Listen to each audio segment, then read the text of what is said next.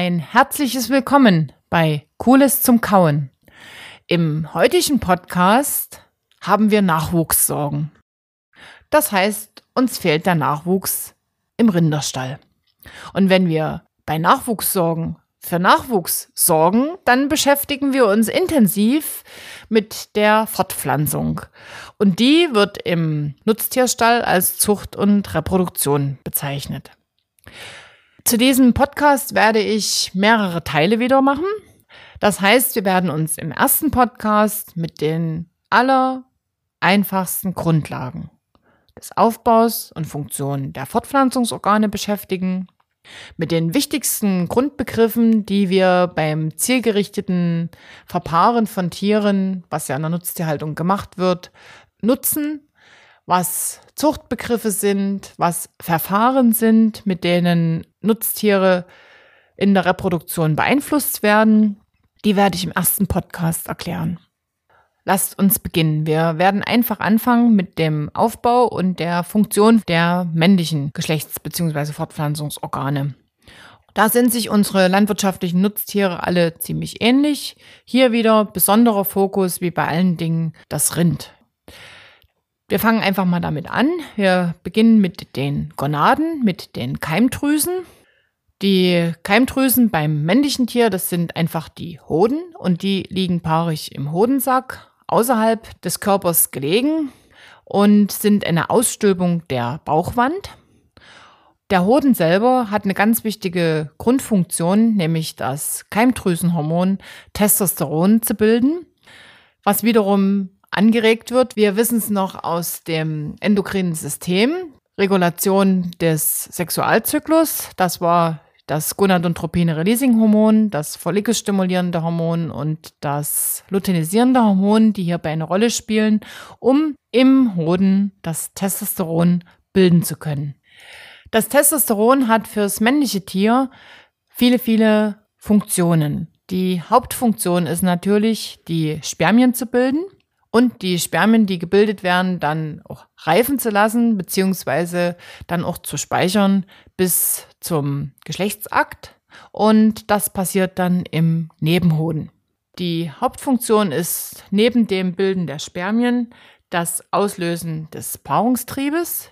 Und neben diesen Auslösen des Paarungstriebes kommt es dann noch zur Bildung von weiteren Geschlechtsmerkmalen, die vom Testosteron sehr stark beeinflusst werden.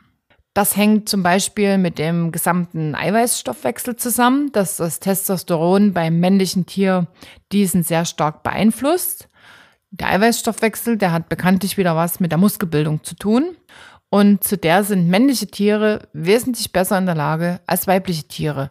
Einfach weil das Testosteron den Eiweißstoffwechsel steigert.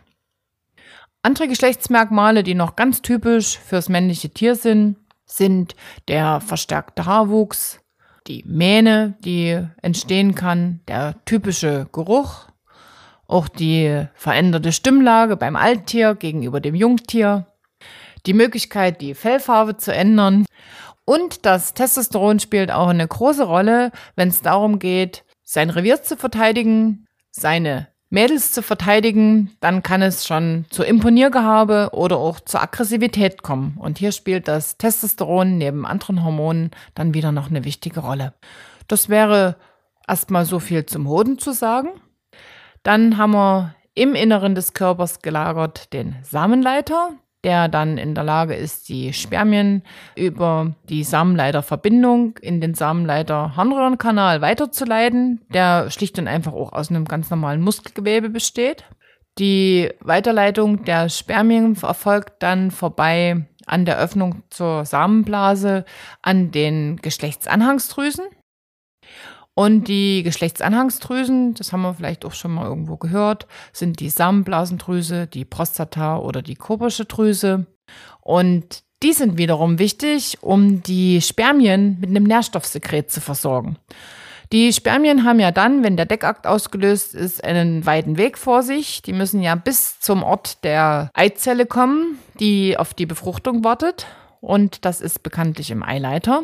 Und für diese Reise, die sie dann antreten, brauchen sie noch Proviant. Und das ist die Samenflüssigkeit, die die Geschlechtsanhangsdrüsen liefern. Das ist schlicht und einfach ein Nährstoffsekret, was aus viel Eiweiß besteht, um die Spermien in dieser Zeit uneingeschränkt lebensfähig und fortpflanzungsfähig sein zu lassen.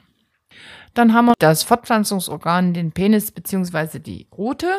Der ist wiederum gesteuert über Schwellkörper, die sich im Rand des Geschlechtstraktes befinden. Und wenn Testosteron ausgelöst wird, einfach weil der Bulle zum Beispiel an der Kuh flämt und das Progesteron erriechen kann, dass der Deckakt bevorstehen könnte. Also der macht sich das jetzt nie bewusst, sondern es wird einfach biochemisch ausgelöst, dass das Testosteron dann im Hoden stark wird und der Blutkreislauf die Schwellkörper anfüllt und damit dann auch der Deckakt ausgelöst werden kann. Dann nochmal was Wichtiges zu den Ejakulatsmengen. Ejakulat ist immer Spermien und Nährstoffsekret der Geschlechtsanhangsdrüsen zusammen. Das ist ein Ejakulat. Und dort sind mehrere Milliarden Spermien drinne in einem Ejakulat. Was unterschiedlich ist, ist die Menge an Nährstoffsekret. Das hängt dann mit dem gesamten Wassergehalt zusammen, was die Geschlechtsanhangsdrüsen liefern. Und das führt auch dazu, dass wir ganz unterschiedliche Mengen haben, was man wissen sollte, nämlich beim Rind um die 5 Milliliter, beim Schwein zwischen 200 und 500 Milliliter. Das hängt wieder mit dem Ursprungslebensraum des Schweines zusammen. Das kommt ja ursprünglich aus dem Meer und das verfropft beim Geschlechtsakt den Geschlechtstrakt des weiblichen Tieres und da brauchst du eine Menge an Nährstoffsekret. Die Anzahl der Spermien ist aber, wie vorhin schon gesagt, ähnlich. Das Pferd um die 60 Milliliter, beim Schaf ein und beim Huhn unter einem, nämlich 0,7 Milliliter. Was bei jedem Tier, was in der Nutztierhaltung für die Besamung genutzt werden sollte, vorhanden sein muss, ist der Anteil an vorwärtsbeweglichen Spermien, der auch im Labor bestimmt wird und im Mikroskop und der sollte über 60 Prozent sein.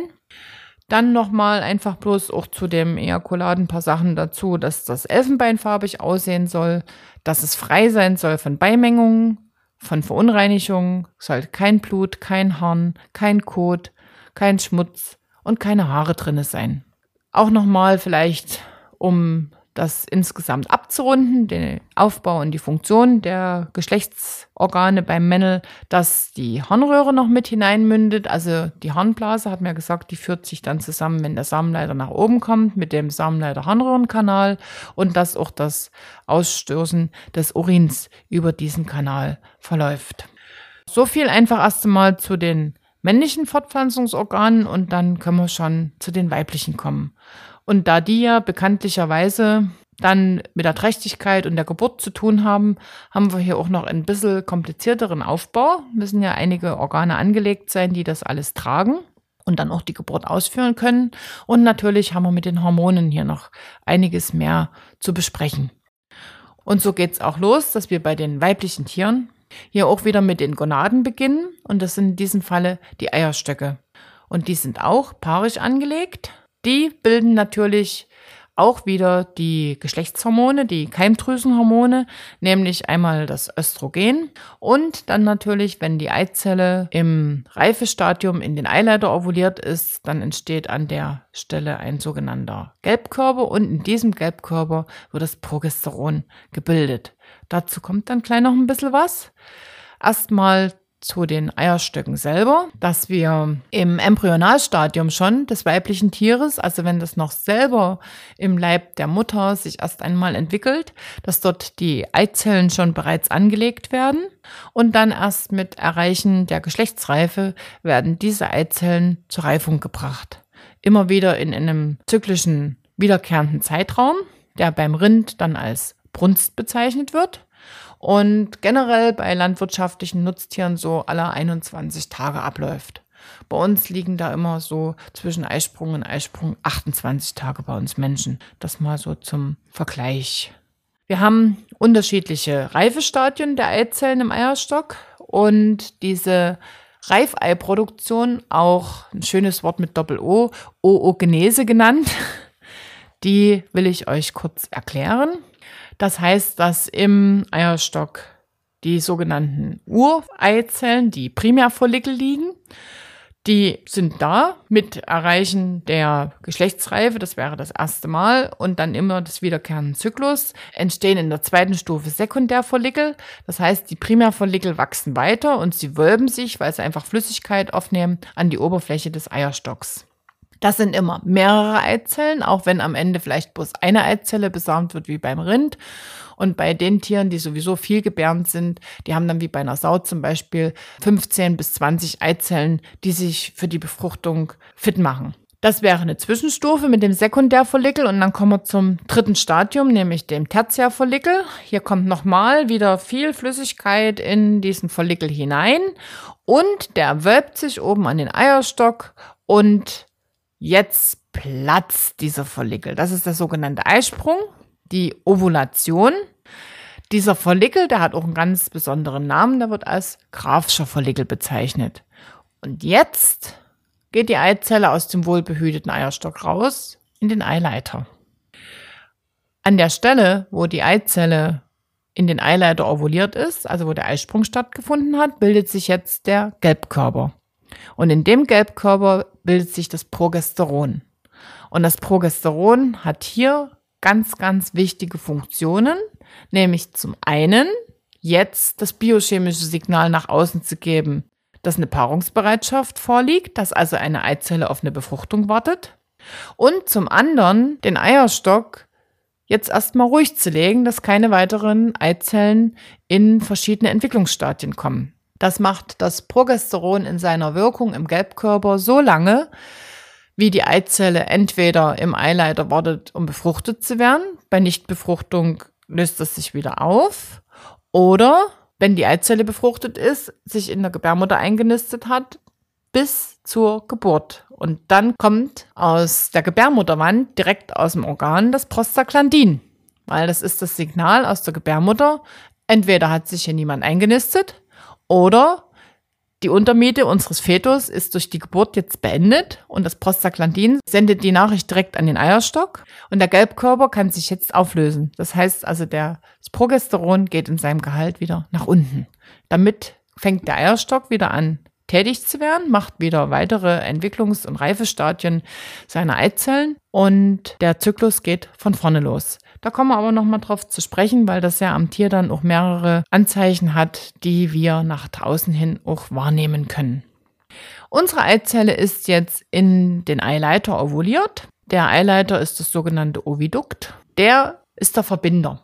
Und genauso wie beim Männel, der Samenleiter, ist der Eileiter schlauchförmig ist eine gut durchblutete Schleimhaut, die auch muskulös ist. Und er hat aber im Inneren noch viele Flimmerhärchen, die die Eizelle wohlbehütet begleiten. Diese Begleitung im Eileiter geht jetzt praktisch vom Eierstockanfang bis in die Gebärmutter hinein. Und jetzt muss aber noch der Vorgang passieren, dass die Eizelle befruchtet wird. Und das ist nicht so ganz einfach bei unseren Nutztieren. Die Zeit der Befruchtungstauglichkeit der Eizelle ist jetzt auf ein Drittel ungefähr gesunken. Wir sind jetzt bei drei bis sechs Stunden. Im natürlichen Lebensraum unserer weiblichen Rinder ist die Eizellenreife, um befruchtet zu werden, 12 bis 15 Stunden. Und das muss man wissen. Das ist einfach das, was wir hinnehmen müssen, wenn wir vom Rind die 10, 12, 15-fache Leistung in der Milch erwarten. Wir hatten ja schon gelernt, das Prolaktin hemmt die Hormone Östrogen und Progesteron. Das heißt also, wenn ein Tier Milch gibt, sind die Fruchtbarkeitshormone gehemmt. Und das wirkt sich auch auf die Reifezeit oder auf die Tauglichkeit der Befruchtungsfähigkeit der Eizelle am Ende aus. Und das muss man unbedingt kennen. Das ist auch für unsere Besamungstechniker eine wichtige Grundlage, die sie beachten müssen, wenn die Tiere künstlich besamt werden. Jetzt hat eine Befruchtung stattgefunden und die Eizelle kann jetzt innerhalb der nächsten sieben Tage wandern und sie wandert in den Uterus, in die Gebärmutter, um sich dort einzunisten und ernährt zu werden. Hier geht der Übergang vom Eileiter über die Gebärmutterhörner in die Gebärmutter hinein. Und die Gebärmutter hatte sich ja mit dem Eisprung schon auf die eventuelle Einnistung eines Embryos vorbereitet. Das heißt, neben dem Eierstockzyklus, den ich euch erklärt habe, mit den Primär-, Sekundär- und Tertiärfollikelstufen der Entwicklung, hat sich in der Gebärmutter eine Schleimhaut aufgebaut, um den eventuellen Embryo dann in Empfang zu nehmen und einnisten zu lassen. Wenn jetzt die befruchtete Eizelle kommt, ist die Gebärmutter vorbereitet, kann den Embryo aufnehmen und dann kommt es zu allen Prozessen, die notwendig sind, um den Embryo sich entwickeln zu lassen, zu ernähren, wachsen zu lassen und am Ende dann natürlich den Geburtsvorgang auch mit auszulösen. Dazu bilden sich die Fruchthüllen aus und beim Rind eine Besonderheit, bis zu 70 Verbindungsstücken, die man als Karunkeln bezeichnet, um eine uneingeschränkte Nährstoffzufuhr während der gesamten Trächtigkeit zu ermöglichen. Beim Menschen zum Beispiel gibt es da nur eine richtige Verbindungsstelle. Beim Rind bis zu 70 um einfach den Embryo bzw. den sich später entwickelnden Fetus zu schützen. Das kann man recht gut sehen, wenn nach der Geburt die Nachgeburt mit ausgestoßen wird. Und das sind diese großen dunkelroten Vertiefungen, die dann sichtbar sind. Und das sind die Karunkeln, die Nährstoffverbindungen zum mütterlichen Organismus. Wenn wir da jetzt gerade schon mal davon gesprochen haben, ist auch die Gebärmutter mit dafür verantwortlich, die Wehentätigkeit während des Geburtsvorgangs auszuführen. Das heißt, die Muskelkontraktion, um den Fetus auf die Welt zu bringen. Und diesen ganzen Vorgang hormonell und als Ablauf hatte ich schon mal im Podcast bei den Hormonen erklärt und wer das gerne nochmal nachhören möchte, der kann dort auch gerne nochmal hineinhören. Weiterhin hat die Gebärmutter dann vor allen Dingen auch noch die Funktion, dass die Schleimhäute, die ja dann, wenn jetzt zum Beispiel keine Eizelle befruchtet wurde, wieder abgebaut werden. Das ist also eine weitere Tätigkeit. Und dass auch, wenn der Fetus den Uterus verlassen hat, die Fruchthüllen mit ausgestoßen werden. Dazu, bevor wir in den weiblichen Fortpflanzungsorganen nach draußen kommen, ist die Gebärmutter mit dem sogenannten Gebärmutterhals und dem Gebärmuttermund verschlossen, beziehungsweise auch geöffnet. Und dieses Öffnen und Schließen, wann und wann das, wie das passiert, das werde ich jetzt kurz nochmal erklären. Der Gebärmutterhals ist schlicht und einfach die Verbindung dann von der Gebärmutter bis zum Gebärmuttermund, der sogenannten Cervix. Und das geht dann bis zur Scheide hin. Und das ist der sogenannte Cervixkanal. Das ist wieder ein muskulöser Schlauch, der in seiner Beschaffenheit eher so muskulös knorpelig ist. Und man spricht hier auch von den sogenannten Body-Ringen, die es ermöglichen, dass dieser feste, knorpelige Muskelstrang sich sehr, sehr fest schließen kann oder eben dann halt auch öffnen kann. Das ist wichtig, damit einfach die Gebärmutter, die Eileiter und die Eierstöcke vor eindringenden Infektionserregern, die ja immer wieder den weiblichen Geschlechtstrakt auch besiedeln können, geschützt ist. Der Muttermund, der öffnet sich während des Eisprungs, damit Spermien entweder in der Scheide abgelegt beim Natursprung oder bei der künstlichen Besamung der Gebärmutter abgelegt, dann bis zum Eierstock nach oben kommen.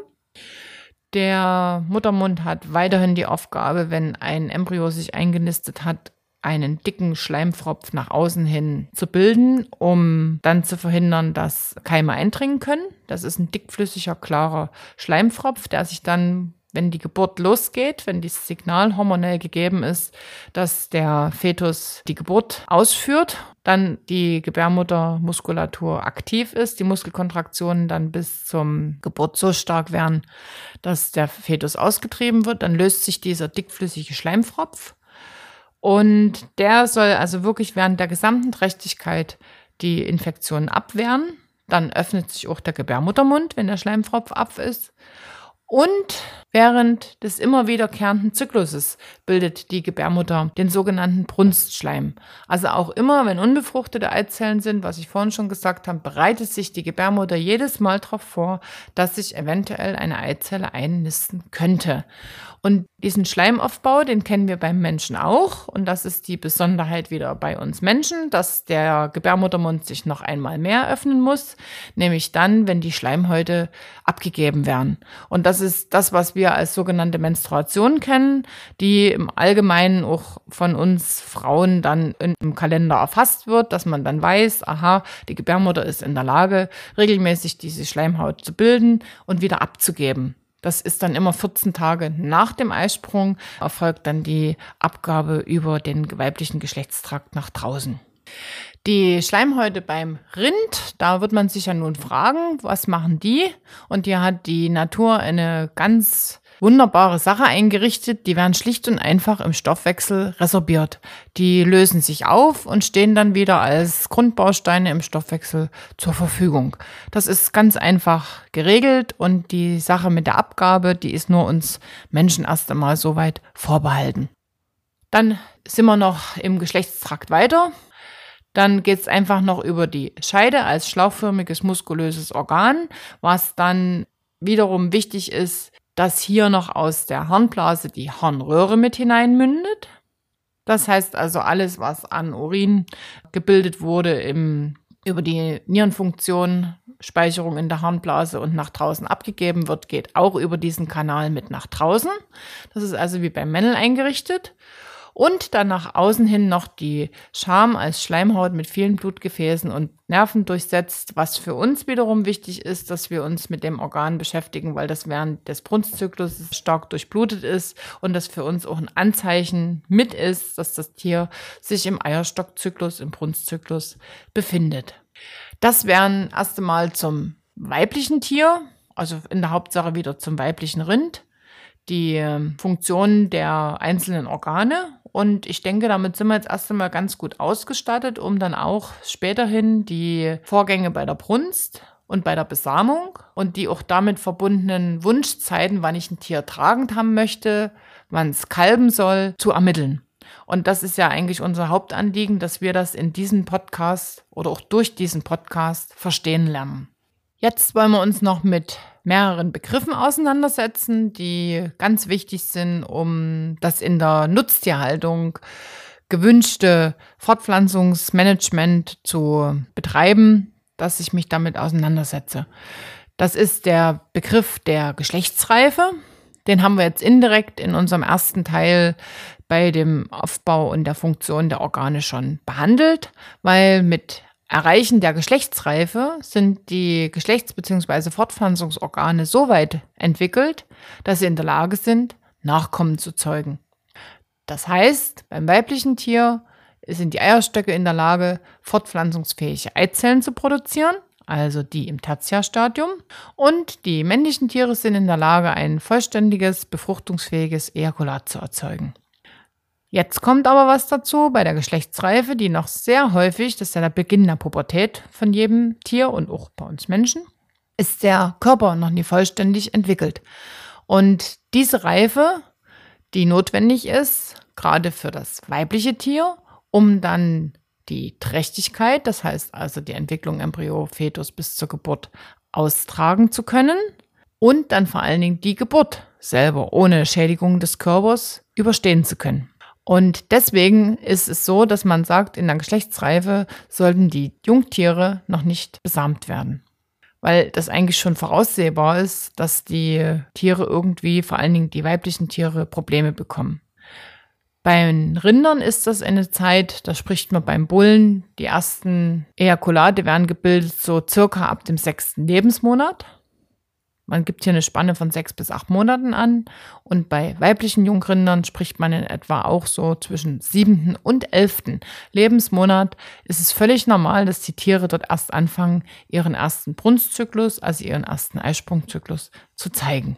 Nur mal noch so nebenbei, beim Schwein ist das beim Männern, bei den Ebern, bei den Jungebern im fünften Lebensmonat und bei den Jungsauen im sechsten Lebensmonat. Beim Rind noch mal was dazu. Das hängt auch mit der Begrifflichkeit zusammen, dass man ab dem Zeitpunkt vom sechsten Lebensmonat beim Rind nicht mehr von einem Kalb spricht, sondern man von einem Jungbullen beziehungsweise einem Jungrind spricht, weil hier einfach der Körper anfängt, die Hormone, unsere Steuerungsdrüsen im Körper aktiv werden zu lassen und dann eben vor allen Dingen die Sexualhormone die Stoffwechselhormone für den Körperaufbau, die funktionieren ja schon eine ganze Weile voll funktionstüchtig. Und hier kommen die Sexualhormone ins Spiel und der Körper kommt in eine Reife, sich fortpflanzen zu können. Für die Zucht bzw. Zucht und Reproduktion haben wir den Begriff der Zuchtreife. Und hier ist es wichtig, dass der Herdenmanager, der Züchter, der Besamer, der Tierhalter erkennt, die körperliche Reife des Körpers ist vollständig erreicht.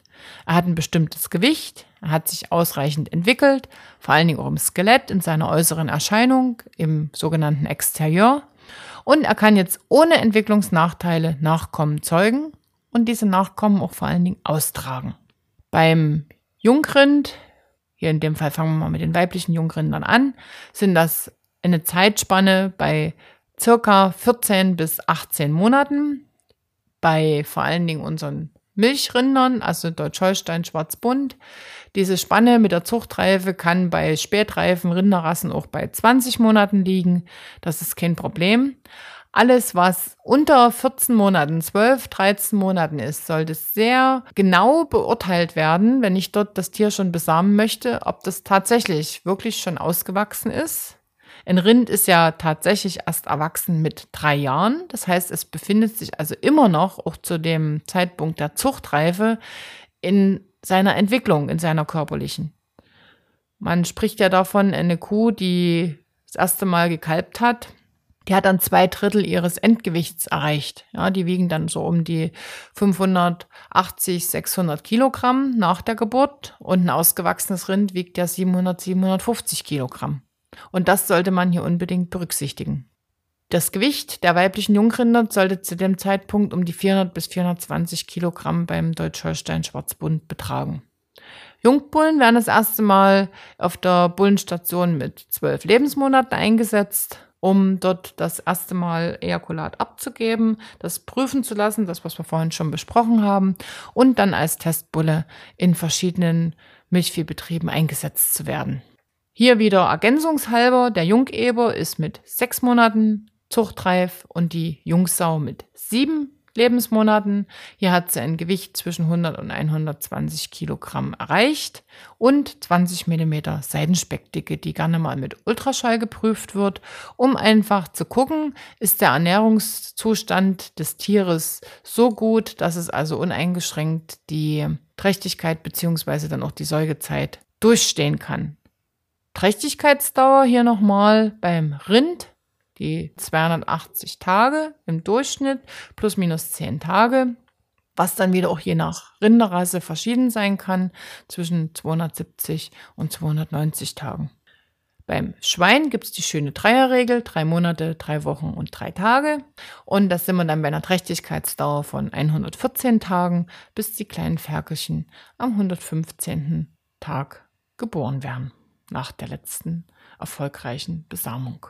Das wären die ersten zwei Begriffe, die wir benötigen, um uns mit dem Zuchtgeschehen in der Nutztierhaltung vertraut zu machen. Jetzt kommt es noch zu einer weiteren Sache, die in der Nutztierhaltung nach wie vor gemacht wird, die zurzeit sehr umstritten ist, weil sie ein körperlicher Eingriff in das Tier ist, der den gesamten Stoffwechsel beeinflusst. Und das ist die sogenannte Kastration. Und das vor allen Dingen bei Schweinen. Und da will ich aber auch gerne ein bisschen was dazu sagen, was dann beim Tier passiert. Kastrieren kann man männliche und weibliche Tiere. Es ist immer eine Entfernung der Keimdrüsen, der Gonaden am Tier. Keimdrüsen, haben wir heute schon mal gehört, waren beim männlichen Tier die Hoden und beim weiblichen Tier die Eierstöcke, die in diesem Falle operativ entfernt werden. Am Ende verhindert es, dass das Tier sich nicht mehr fortpflanzen kann. Der Geschlechtstrieb wird unterdrückt beim männlichen Tier und auch sämtliche geschlechtsspezifische Verhaltensweisen sind bei beiden Tieren dann völlig anders. Also die müssen nicht vollständig verschwinden, sondern es kann sein, die zeigen auch späterhin noch Erscheinungen. Was macht man jetzt beim männlichen Tier? Die Hoden werden entfernt. Das Keimdrüsenhormon Testosteron wird nicht mehr gebildet.